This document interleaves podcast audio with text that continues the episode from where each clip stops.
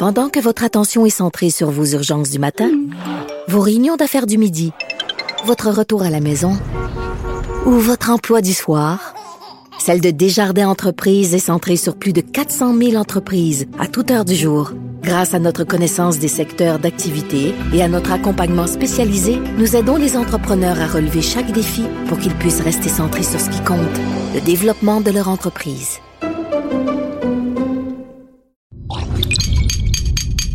Cube Radio.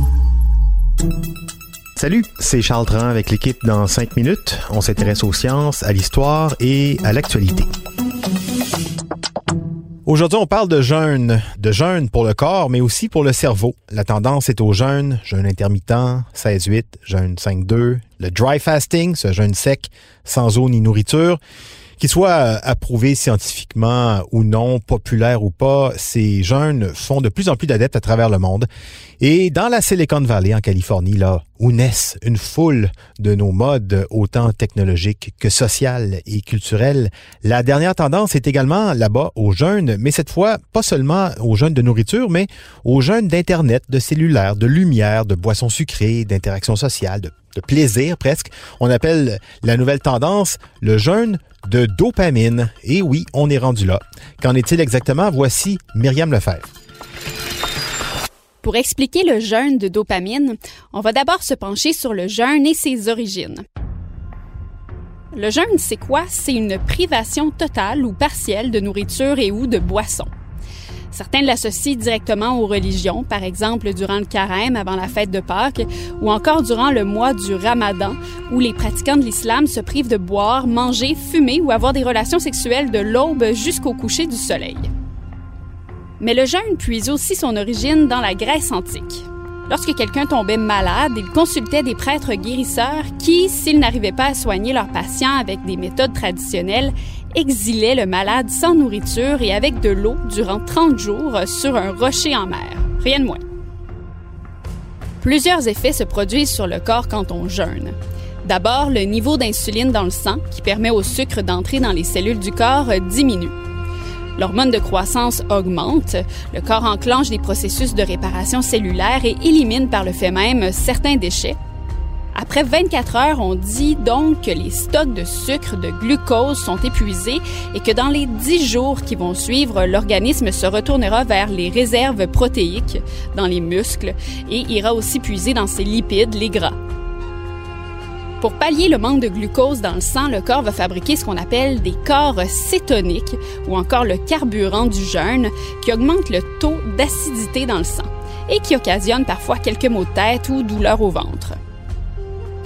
D'un côté, les partisans du jeûne croient que de jeûner aide à relancer certains mécanismes d'autorégulation dans notre corps, en plus de stimuler les organes d'élimination comme le foie et les reins.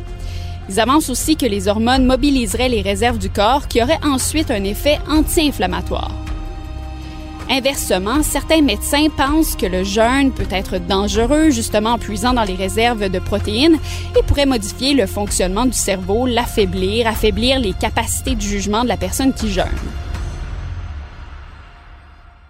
Mais donc, un jeûne de notre matière grise, de notre cerveau, est-ce que ça aura les mêmes effets sur notre corps qu'un jeûne régulier? Eh bien, en partie. C'est-à-dire qu'on se privera d'une alimentation dite alimentation plaisir, donc très sucrée ou grasse, ce qui devrait sensiblement diminuer le taux d'insuline dans le sang en petite partie. Mais le nerf du jeûne de dopamine est beaucoup plus grand. Internet, jeux vidéo, réseaux sociaux, magasinage, jeux d'argent, loterie et casino pornographie, masturbation, drogue récréative, alcool, caféine et tout ce qui a trait à la nouveauté. On se prive de tout ce qui nous stimule pour une durée d'une à quatre heures tous les soirs, un jour par semaine sans stimuli, un week-end par trimestre et une semaine par an. Le but est simple, déshabituer son cerveau à la dopamine, ce neurotransmetteur de la motivation et de la récompense qu'on appelle aussi la molécule du bonheur. Bref, arrêtez de se stimuler. Mais encore, les chercheurs n'ont pu prouver pour l'instant les réels bienfaits du jeûne de dopamine. Certains diront qu'en prenant une pause, notre cerveau se rétablirait et que notre niveau de dopamine serait rééquilibré et qu'il serait en quelque sorte aussi bénéfique que la méditation. Mais d'autres croient que la dopamine serait produite lors de l'anticipation de la récompense, qui voudrait dire que la personne qui jeûne libérait de la dopamine en anticipant retourner à sa vie interactive, donc que le jeûne ne servirait à rien. Faudrait-il donc faire usage de tous nos stimuli à juste dose?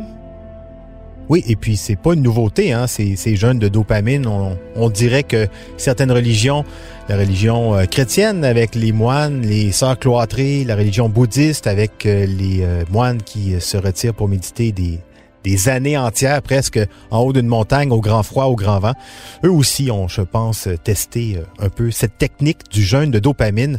Et puis pour ceux qui, voudraient l'essayer d'une manière plus simple, ne serait-ce qu'un week-end euh, au chalet sans téléphone, euh, ça vous donnera déjà une bonne idée de, de ce à quoi ça peut ressembler sur le, le plus long terme et des efforts plus conséquents. Merci beaucoup, Myriam Lefebvre. C'était en cinq minutes.